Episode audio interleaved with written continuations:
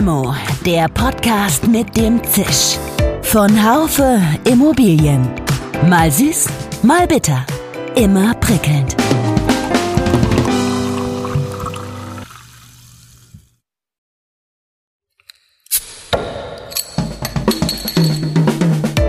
Limo, der Podcast mit dem Zisch. Von Haufe Immobilien. Mal süß, mal bitter. Immer prickelnd. Hallo liebe Limo-Fans. Allmählich kommt die Zeit, in der wir die Limo wieder kühl trinken können. Dieses Mal lade ich Sie und euch dazu ein, während des Trinkens darüber nachzudenken, dass Wohnungen und Infrastruktur künftig zusammengedacht werden können oder gar müssen. Das jedenfalls meint Professor Dr. Kerry Brauer, Leiterin der Studienrichtung Immobilienwirtschaft an der Berufsakademie Sachsen in unserer aktuellen Limo-Folge. Ich kenne sie schon lange. Als wir unsere Immobilienkarriere begannen, da war der Fall der Mauer noch nicht wirklich lange her. So wollte ich mich mit ihr in einem ersten Impuls tatsächlich über Ost und West unterhalten. Aber diesen Zahn hat sie mir ganz schnell gezogen. Stattdessen sprechen wir über die Zukunft von Stadt und den neuen Trend aufs Land zu ziehen. Kerry Brauer meint, das sei auch nachhaltig. Wir hatten erst den Suburbanisationsprozess, wo die Speckgürtel entstanden sind. Über viele Jahre dann haben wir den Reurbanisationsprozess, wo wir diese Zuwanderung insbesondere in die Großstädte hatten. Und ich beobachte auch schon vor Corona, dass wir mittlerweile, äh, was die Umlandwanderung betrifft, zumindest ist es hier auch für Leipzig so, seit drei Jahren ziehen aus Leipzig mehr Menschen ins unmittelbare Umland als jetzt vom Umland in die Stadt. Darüber, wie viele unterschiedliche Facetten das Thema Wohnen hat, denke ich jetzt wieder verstärkt nach. Viel Spaß bei unserer neuen Limo. Ja, hallo liebe Frau Professor Brauer. Herzliche Grüße nach Leipzig. Ja, herzliche Grüße nach Freiburg im Breisgau. Wie lange kennen wir uns schon? Haben Sie das mal gezählt? Oh, keine Ahnung. Also ich denke mal, also 20, 25 Jahre sind es ganz bestimmt ich denke denk mal, so lange wie, wie, naja, eigentlich so lange wie ich in der Immobilienbranche bin und Sie vielleicht auch, ne? Ja, ja, und daran wird mir dann bewusst, wie, wie alt ich eigentlich bin. Unglaublich. Dito. Dito. Egal. Sie sind in Leipzig geboren und äh, haben dort studiert und arbeiten jetzt dort und äh, Leipzig ist einer der am meisten wachsenden Standorte im, im Osten. Äh, wie haben Sie diese Entwicklung aus Ihrer persönlichen Perspektive erlebt? Ja, also Leipzig ist aus meiner Sicht äh, fast eine Entwicklung, kann man jetzt sagen, wie im Reagenzglas. Also wenn man jetzt mal nicht äh, mit dem Labor das vergleicht, also diese Veränderungen, die sich innerhalb der letzten 30 Jahre vollzogen haben, ich glaube, da gibt es kaum eine andere Stadt. Also wir sind die Stadt der friedlichen Revolution, das ist ja bekannt und es war ja auch eine enorme Aufbruchstimmung und äh, natürlich auch eine enorme Aufspruch, äh, Aufbruchstimmung im immobilienwirtschaftlichen Bereich. Die Immobilienpreise gingen damals äh, voll durch die Decke. Und wir hatten natürlich auch, also Leipzig hat vielleicht auch diesen Nimbus schon gehabt, so als Handelsstadt, dass es doch sehr, sehr viele Investoren hier äh, großes Interesse dran hatten. Gut, und dann war natürlich, ich sage dann immer so, vom Boomtown zum Downtown. Wir wissen ja alle, die ein bisschen länger schon in der Branche sind, das Ganze ist ja nochmal ziemlich gepusht worden, auch mit dem Fördergebietsgesetz. Und dann sind wir natürlich in den ganz, ganz klassischen immobilienwirtschaftlichen Schweinezyklus reingelaufen. Und das bedeutete natürlich, dass wir dann in den Ende der 90er Jahre doch mit einem enormen Preisverfall ab Mitte, Ende der 90er Jahre zu tun hatten. Und ich glaube, der, die Initialzündung für die sehr, sehr positive Entwicklung dieser Stadt war ich habe darüber schon viel nachgedacht. Ich glaube, die Initialzündung war wirklich Porsche. Also Porsche hatte sich ja 1999 dann entschieden, hier sich anzusiedeln und dann gefolgt von BMW. Sicherlich war, hat BMW möglicherweise auch gedacht, naja, was Porsche macht, kann nicht ganz falsch sein, ich weiß es nicht. Und dann natürlich äh, 2005 war dann die BMW-Ansiedlung. Und dann entstanden natürlich auch drumherum entsprechende Zulieferer, Dienstleister. Und dann hat die ganze Entwicklung einen ziemlichen Drive gekriegt. Und unbestritten ist Leipzig eine wunderbare Stadt, äh, eine tolle Innenstadt. Wer noch nicht hier war, den kann ich nur empfehlen, unbedingt mal herzukommen. Mit einem tollen Fußballverein, das äh, wollen wir nicht vergessen.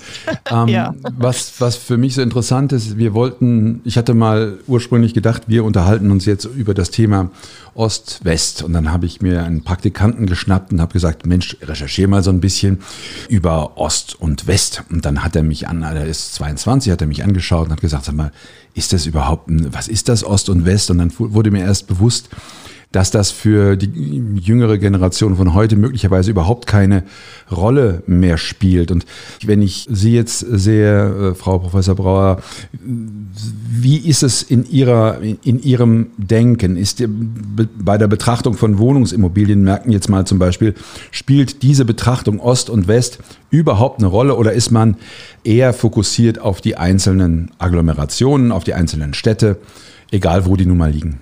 Also ich glaube, die Abgrenzung zwischen Ost-West halte ich wirklich mittlerweile für überholt. Wir haben sowohl in den neuen Bundesländern als auch in den alten Bundesländern prosperierende Regionen, gut laufende Standorte und wir haben genauso auch natürlich Standorte, die weniger gut laufen. Und insofern äh, würde ich eigentlich eher eine Trennung vornehmen und sagen, also wo sind eigentlich prosperierende Standorte? Ich würde es nicht mal immer sagen, nur auf diese Metropolregionen, die natürlich diese Big Five oder Big Seven, die natürlich immer eine große Rolle im immobilienwirtschaftlichen Bereich Bereich äh, spielen, sondern ich würde schon sagen, also wo vollziehen sich Entwicklungen und die Entwicklungen können genauso sein im äh, produzierenden Bereich, im Dienstleistungsbereich, aber genauso eben auch im Tourismusbereich. Also insofern denke ich mal, ist diese Betrachtungsweise schon ein bisschen überholt und ich wundere mich ehrlich gesagt auch sehr, dass es äh, immer noch so auch gerade in, sagen wir mal, auch in, in Nachrichtensendungen oder so, wissen Sie, wo mir das immer auffällt und was mich auch stört. Es wird so oft von Ostdeutschland gesprochen, aber wir sprechen nie von Westdeutschland. Aber gerade was die Wohnungs, äh, was den Wohnungsmarkt betrifft, glaube ich, ist es wirklich überholt, weil wir müssen uns wirklich die Standorte angucken, wie sieht es dort ganz konkret aus. Sie haben im Vorgespräch gesagt, es gäbe vielfach so einen undifferenzierten Blick auf den Wohnungsmarkt. Ist es das, was Sie damit meinen, oder ähm, ist das Mangel, die mangelnde Differenziertheit, hat es auch noch andere Spielwiesen? Also ich sehe insbesondere diesen undifferenzierten Blick auf den Wohnungsmarkt, dass sich ausschließlich konzentriert wird auf die Hotspots. Also wir haben im Grunde genommen, wenn vom Wohnungsmarkt gesprochen wird, insbesondere in der Politik, ist nur auf dem Fokus diese, also Berlin natürlich immer ganz vorne dran, dann natürlich auch die dauerhafte Sondersituation, die wir in München zu verzeichnen hat. Und wir sind im Grunde genommen, ich brauche die Städte jetzt hier nicht aufzählen, dort, wo wir sicherlich teilweise eine gewisse Anspannung in den Wohnungsmärkten haben. Es wird dann auch von Anspannung in Wohnungsmärkten gesprochen, wo ich der Meinung bin, dort sind keine, aber das ist nochmal was anderes. Und Deutschland besteht eben nicht nur aus diesen Big Seven, sondern sie besteht eben aus viel, viel mehr Städten, aus vielen Kleinstädten, aus Mittelstädten. Und da sieht die Wohnungsmarktsituation ganz anders aus. Und mich ärgert das einfach. 70 Prozent der Bevölkerung wohnen nicht in Großstädten. Und über diese 70 Prozent des Marktes wird im Grunde genommen überhaupt nicht gesprochen. Und das finde ich falsch. Und das finde ich auch falsch im Interesse einer ja, guten gesamtgesellschaftlichen Entwicklung und dazu gehört Wohnen natürlich logischerweise auch.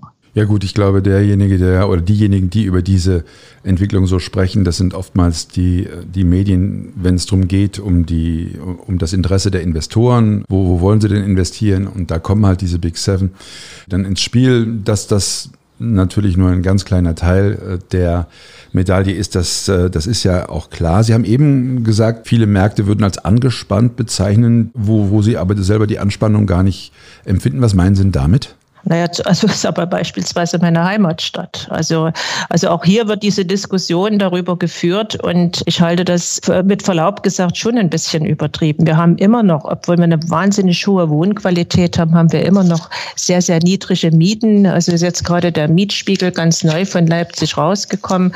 Also ich sage mal, ungefähr sind wir jetzt äh, roundabout bei, bei sechs Euro Kaltmiete. Also ich meine, und da kann ich ja nicht unbedingt jetzt reden von einem ganz angespannten Wohnungsmarkt. Natürlich ist ist es die Situation, dass wir im Neubaubereich, das ist ja bekannt, dass natürlich dort andere Mieten verlangt werden. Aber wir wissen auch genau, was die Ursachen sind. Das sind natürlich einmal die gestiegenen Bodenpreise.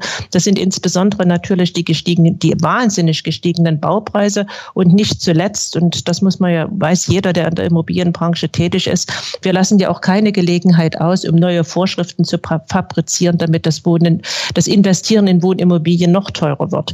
Solange wir natürlich auch äh, entsprechender Wohnraum zur Verfügung ist, bin ich der Meinung, kann man nicht von einem angespannten Wohnungsmarkt sprechen. Die Frage ist eben bloß, welchen Anspruch habe ich und was ist für mich bezahlbar? Und, und wenn ich in der Innenstadt in einer Gründerzeitwohnung leben will und nicht das verfügbare Geld habe, dann muss ich das auch irgendwo akzeptieren. Also äh, das ist für mich immer so ein bisschen das Problem. Ich habe durchaus Verständnis, dass man natürlich äh, gerade für Familien mit äh, mehreren Kindern, dass es dann schwieriger ist, aber von einem angespannten Wohnungsmarkt würde ich hier auf keinen Fall sprechen. Sie werfen ja der Wohnungspolitik äh, schon auch einen Tunnelblick vor, eine einseitige Orientierung auf das Thema Verdichtung.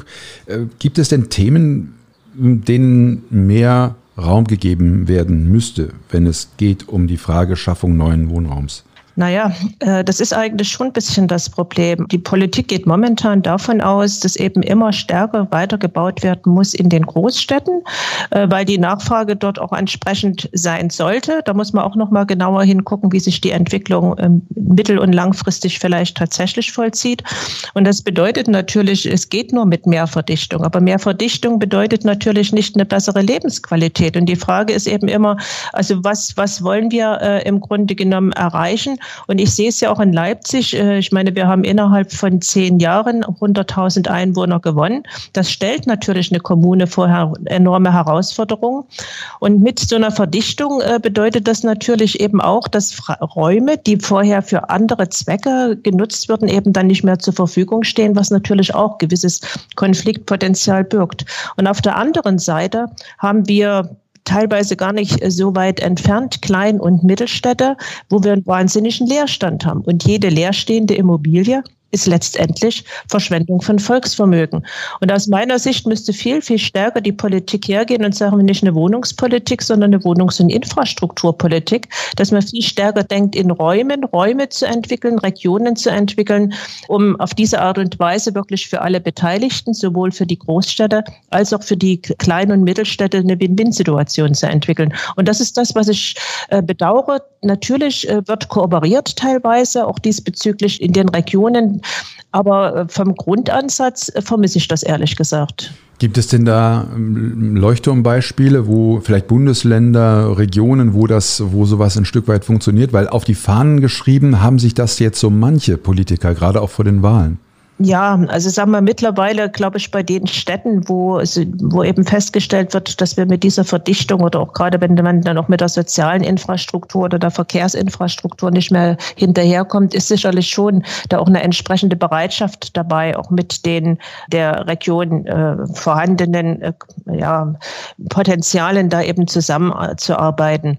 Natürlich hängt, ist es natürlich auch ein bisschen ein hausgemachtes Problem. Wir wissen alle, dass in Abhängigkeit der Einzahl der Einwohner Einwohner die Steuereinnahmen davon abhängen und dann ist es eben im Zweifelsfall das Hemd näher als die Hose. Also das liegt ist im Grunde genommen, dass diese Kooperationen, diese Zusammenarbeit vielleicht nicht flächendeckend funktioniert, hängt für meine Begriffe schon ein Stück weit damit zusammen, wie eben auch finanzielle Mittel verteilt werden. Und das geht ja über die sogenannte Einwohnerveredelung. Also das heißt ja, der Finanzausgleich erfolgt ja über die Anzahl der Einwohner. Vor einigen Tagen hatte ich eine Podiumsdiskussion hier mit unter anderem dem Chef der Grünen der, beziehungsweise dem wohnungspolitischen Sprecher der Grünen und einigen anderen im, im Investor und äh, einem Juristen. Da ging es um das Thema Spekulation von Grund und Boden, Spekulation von Wohnungen. Das haben Sie eben auch als ein Problem ja bezeichnet, genannt, dass das Wohnen und das Bauen natürlich teurer macht.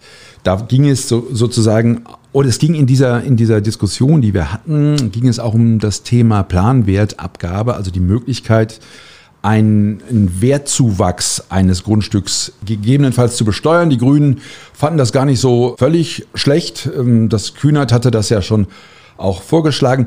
Wie, wie würden Sie das für praktikabel empfinden oder lehnen Sie dieses Instrument eher ab? Das Problem ist sicherlich wieder ein bisschen, wie viel Bürokratie hängt damit zusammen. Aber eins sollte man sich bewusst sein. Also mit jedem zusätzlichen Kosten, die auf den Investor zukommen, wird Wohnen nicht billiger.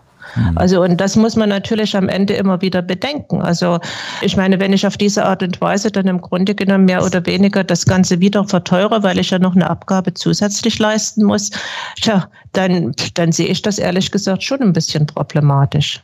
Und äh, das ist ja eigentlich so dieses, äh, das, das generelle Problem, also das äh, im Grunde genommen mit, mit allen Auflagen, die ein Investor bekommt äh, bei der äh, zur Realisierung, führt ja am Ende dann auch wieder letztlich zu steigenden Mieten. Und wir wissen alle, dass wir äh, momentan bei den extrem niedrigen Zinsen noch, und jetzt hängt es natürlich davon ab, wie, der, wie die äh, Grundstückskosten sind, aber unter 12, 13 und äh, in, also sagen wir in Räumen wie München oder äh, Freiburg im Breisgau oder anderen Städten, wo nochmal die Bodenpreise ganz andere sind, dann sind sie eben bei 14, 15, 16 Euro pro Quadratmeter und da wird noch nicht mal eine, eine große, dicke Rendite gemacht.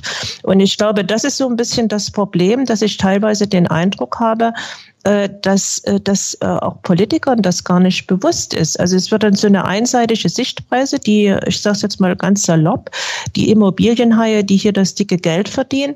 Aber wir haben ja dieselbe Situation, dieselben Mieten müssen kommunale Wohnungsunternehmen verlangen, müssen genossenschaftliche Unternehmen verlangen, wenn sie am Ende vielleicht eine Verzinsung des eingebrachten Kapitals von zwei Prozent erreichen wollen.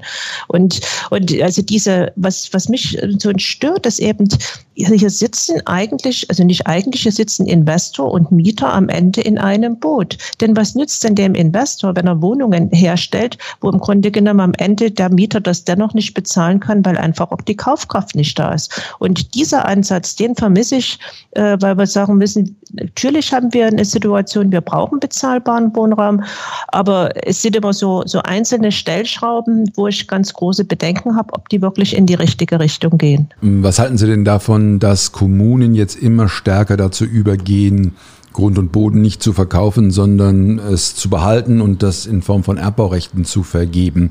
Ähm, das wird ja immer wieder gefordert, dass das ein gutes Instrument sei, dass ähm, der Grund und Boden behalten würde, dass letztendlich die Preise eben nicht exorbitant steigen würden. Wie geht es Ihnen damit? Also wie durch Erbbaurecht die Preise deswegen nicht steigen, habe ich bis heute nicht verstanden. Also wenn ich ein Erbbaurecht, und jetzt hängt es natürlich vom Erbbaurechtszins ab. Also wenn ich heute einen, Kredit aufnehme und das Grundstück erwerben kann und vielleicht ein oder zwei Prozent Kapital, äh, Fremdkapitalzinsen zahle, dann habe ich aber irgendwann auch das Grundstück ja mal abbezahlt. Beim Erbbaurecht äh, müsste das Erbbaurecht gegen Null gehen von der Verzinsung, damit das günstiger ist, als wenn ich einen Kredit aufnehme.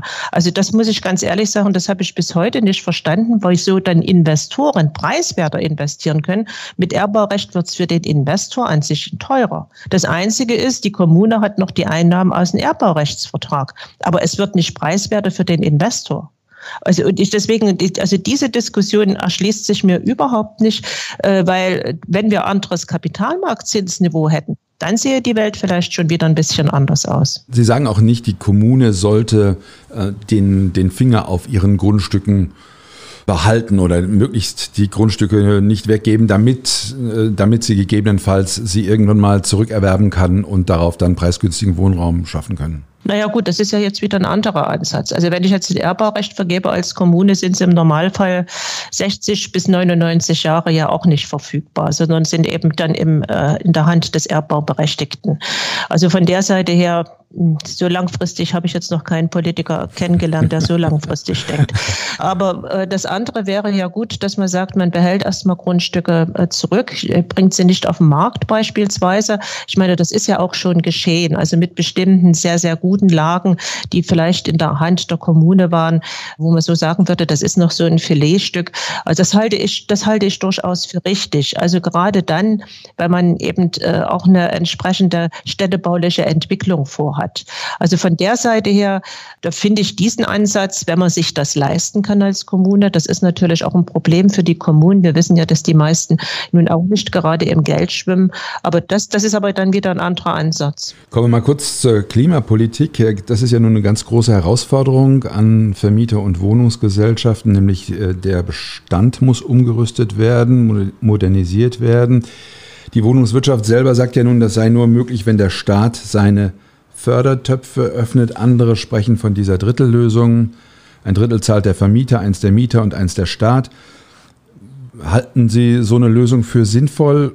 Muss es, es muss auf jeden Fall Förderung geben, oder? Sag mal so, wir haben ja momentan noch, wenn das jetzt mit unter die Modernisierungsumlage fallen würde, wäre ja dort schon mal erstmal ein Instrumentarium gegeben. Also zurzeit ist ja die Möglichkeit die 8% Modernisierungsumlage. Jetzt weiß ich nicht, es ist ja jetzt keine qualitative Verbesserung unmittelbar für den Mieter, wenn er jetzt Solarstrom hat, als wenn er jetzt normalen Strom hat. Also insofern fällt das dann wahrscheinlich raus. Also ich glaube schon, dass man hier äh, eine Lösung finden muss, wo man vielleicht die Lasten gleichmäßig verteilt. Denn ein ansonsten sind wir ja wieder in dieser Situation, wenn das jetzt auch ähm, insgesamt äh, bei dem äh, Eigentümer bleiben sollte, äh, dann bedeutet das ja am Ende entweder er macht es gar nicht es, sei denn, es wird mit einem Baugebot gearbeitet. Auch solche Diskussionen gibt es ja auch manchmal. Theoretisch, das hat, da hat man ja nun festgestellt, dass die nicht funktionieren. Naja, genau. Wie gesagt, das wäre ja dann auf diese Art und Weise, aber er würde es ja vielleicht auch nicht machen, weil er es jetzt gar nicht will, sondern wenn er gar keine Möglichkeit hat, die, dass sich die Investitionskosten in irgendeiner Form amortisieren, dann ist es natürlich ein Problem. Ich meine, wir sind immer noch in der Marktwirtschaft, das dürfen wir nicht ganz vergessen. Insofern ist schon äh, die Überlegung zu sagen, wie kann man, wir brauchen sicherlich, das ist überhaupt keine Frage, auch eine entsprechende ja, nachhaltige Entwicklung der Immobilienbestände und die ist eben in erster Linie, wir haben 98 Prozent unserer Immobilien sind Bestandsimmobilien, zwei Prozent sind gerade mal so Neubau. Das heißt, das ist schon eine große Herausforderung, aber da würde ich mir wirklich wünschen, dass äh, an diesem Thema dann eben auch wirklich alle am Tisch sitzen und ganz äh, vorurteilsfrei erstmal auch durchrechnen, äh, diskutieren, dass man sagt, so, das ist jetzt eine Möglichkeit, wo alle mit leben können. Aber ich habe immer so ein bisschen den Eindruck, dass die Diskussion im immobilienwirtschaftlichen Bereich, weil ja nun eben Wohnen oder eine Wohnung nicht nur ein, ein Wirtschaftsgut, sondern auch ein soziales Gut ist, dass sie äh, immer sehr, sehr einseitig geführt wird. Äh, entweder von Seiten der Investoren, die will da überhaupt nicht da groß auch in Schutz nehmen, oder eben auf der anderen Seite eben nur von den Interessen Vertreter der, der Mieter. Und ich bin wieder bei dem, mein Lieblingsthema, wir sitzen hier alle in einem Boot. Und am Ende, das ist, am Ende geht es um, um eine funktionierende Gesellschaft und dazu gehört eben das Wohnen genauso. Ja, das ist äh, spannend. Das höre ich aber auch immer wieder, dass die auch Investoren, Vertreter sagen, wir müssen aus dieser Polarisierung rauskommen. Es ist ja noch gar nicht so lange her, da wollten sich äh, Kommunen sanieren mit Hilfe von Privatisierungen. In Dresden, mhm. in Dresden war das ja ein großes ja, ja. Thema. Äh, jetzt ist man auf dem gegenläufigen Weg. Äh, wie lange wird denn dieser Trend anhalten oder ist der unumkehrbar? Das ist ein interessantes Stichwort mit Dresden. Ich kann mich erinnern, als das die Privatisierung von Dresden, von dem kommunalen Wohnungsunternehmen, da war ich sicherlich aus der Immobilienbranche eine der ganz wenigen, die das nicht gut fand. Und ich kann mich erinnern, ich war genau in der Zeit zu irgendeinem Kongress in Wiesbaden und habe das dann gesagt und ich war dort so ein bisschen der unverbesserliche Ossi, der noch nicht die Marktwirtschaft verstanden hat. Ich sage es nicht aus der Sicht, was jetzt Mieten betrifft. Das ist für mich nicht mal der Hauptansatz. Denn man kann mit einer Sozialkarte, mit ganz vielen Instrumentarien auch private Investoren äh, da bestimmten Dingen verpflichten. Sondern ich sehe eigentlich auch ein kommunales Wohnungsunternehmen, insbesondere in der, die Möglichkeit, die damit gegeben ist, auch eine gewisse Stadtentwicklung vorzunehmen.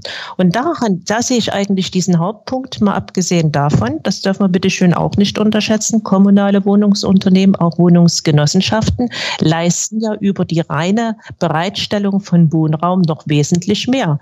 Also es gibt keines dieser Unternehmen, die nicht auch Sozialarbeiter angestellt haben, die eben auch ganz, ganz viel im sozialen Bereich machen. Und ich glaube, das ist ein ganz wesentlicher Punkt, dass wir auch von dieser Seite natürlich auch, sagen wir mal, Hand in Hand gehen, auch mit äh, gesellschaftlichen Vorstellungen, staatlichen Vorstellungen.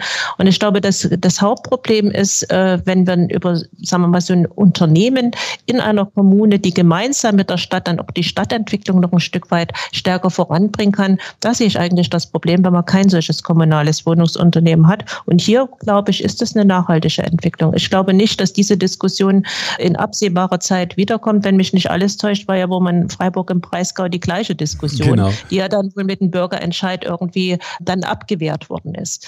Also ich glaube, das, was da Dresden gemacht hat, halt, war sicherlich nicht unbedingt die, die beste Situation. Sie gründen ja jetzt auch wieder ein kommunales Unternehmen. Da bin ich auch vom Saulus zum Paulus geworden, weil ich war damals, ich erinnere mich noch, durchaus ein Befürworter dieser Geschichte und äh, merke jetzt, wie, wie schlecht das gewesen wäre. Bin froh, dass es so nicht gekommen ist. Glauben Sie denn, dass der Wohnungsimmobilienmarkt für Investoren weiter interessant wird oder gibt es da jetzt äh, zu viele Unwägbarkeiten? Gute Mietendeckelproblematik in Berlin ist gerade abgesagt worden. Ob das jetzt bundesweit wiederkommt, das müssen wir einfach mal sehen. Aber insgesamt wird ja da auch sehr viel von Regulierungen gesprochen, anstatt von Deregulierung. Was halten Sie davon? Also ich glaube schon, dass das für Investoren nach wie vor interessant ist. Wohnen, die Wohnung ist eine Core-Immobilie. Also wir haben, sind ja weniger, wesentlich weniger äh, konjunkturellen Schwankungen hier ausgesetzt, als was es den Gewerbeimmobilienmarkt betrifft.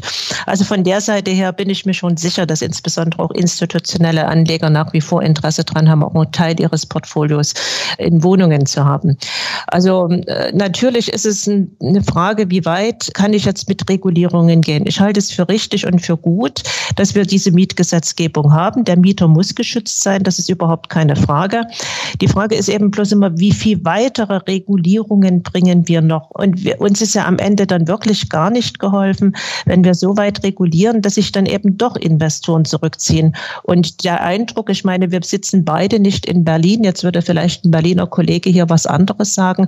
Aber mein Eindruck ist schon, wenn ich mit Investoren spreche, gehören ganz viele Berlin, nee, da machen wir erstmal nichts mehr. Und, äh, und das ist natürlich eine gefährliche Entwicklung, denn letztlich braucht man ja auch die Investoren, dass dann eben auch tatsächlich was äh, im Wohnimmobilienmarkt geschieht. Sie haben neulich in einem Interview davon gesprochen, Sie könnten sich einen Wechsel in die Politik vorstellen. Was muss, was muss da verstehen, was muss da passieren? Welche, welche Inhalte würden Sie denn, äh, würde, würden Ihnen am Herzen liegen, Frau, Frau Professor Brauer? Ich kann mir einen Wechsel in die Politik, wo haben Sie denn das gelesen?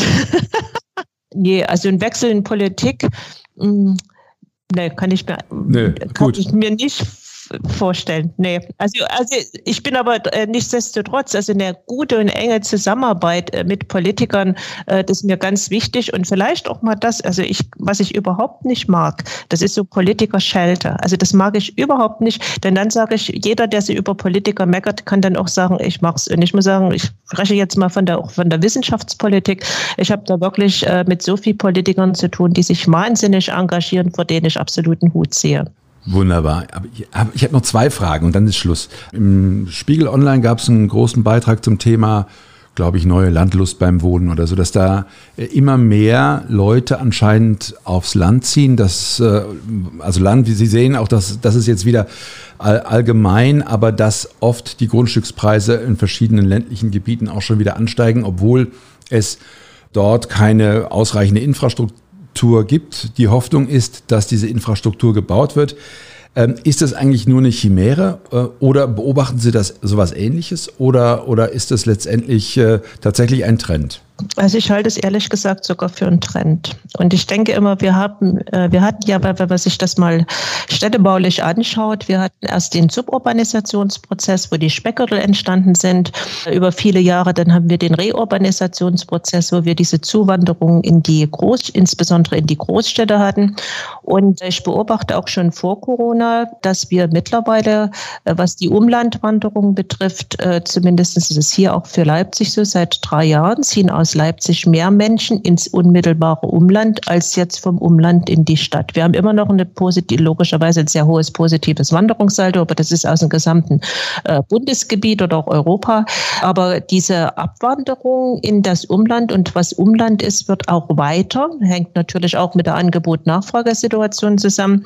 Und das hat, sicherlich ist es jetzt nochmal durch Corona getriggert. Das will ich überhaupt nicht in Abrede stellen. Aber dieser Trend gab es, diesen Trend gab es schon vor Corona. da.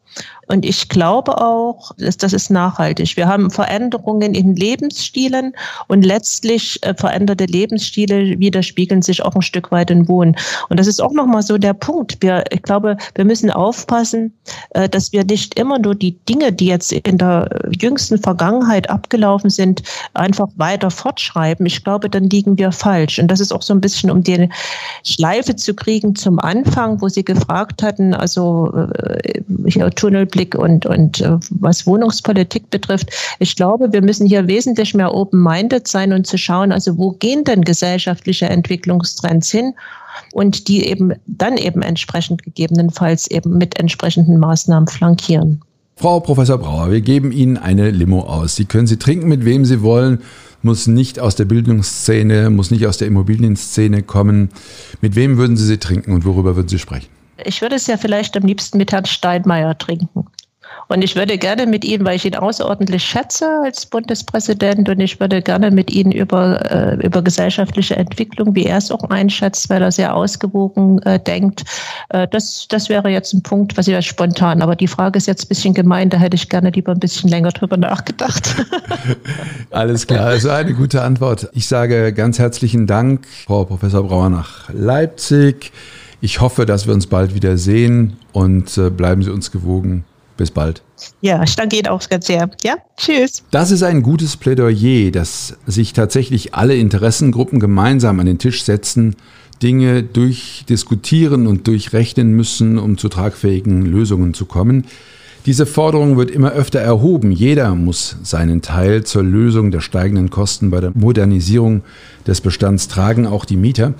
Ich hoffe, es ging Ihnen und euch ähnlich. Ich habe mich gefreut über ein paar pointierte Aussagen. Limo gibt's immer montags ab 8 Uhr auf den bekannten Podcast-Kanälen Apple Podcasts, Spotify und Co. Bleiben Sie uns gewogen und bis hoffentlich bald wieder. Schön, dass Sie dabei waren. Bis zur nächsten Folge von Limo, dem Podcast mit dem Zisch von Haufe Immobilien. Um keine Folge zu verpassen, abonnieren Sie doch einfach den Podcast in Ihrer Podcast-App. Schön, dass Sie dabei waren. Bis zur nächsten Folge von Limo, dem Podcast mit dem Zisch von Haufe Immobilien. Um keine Folge zu verpassen, abonnieren Sie doch einfach den Podcast in Ihrer Podcast-App.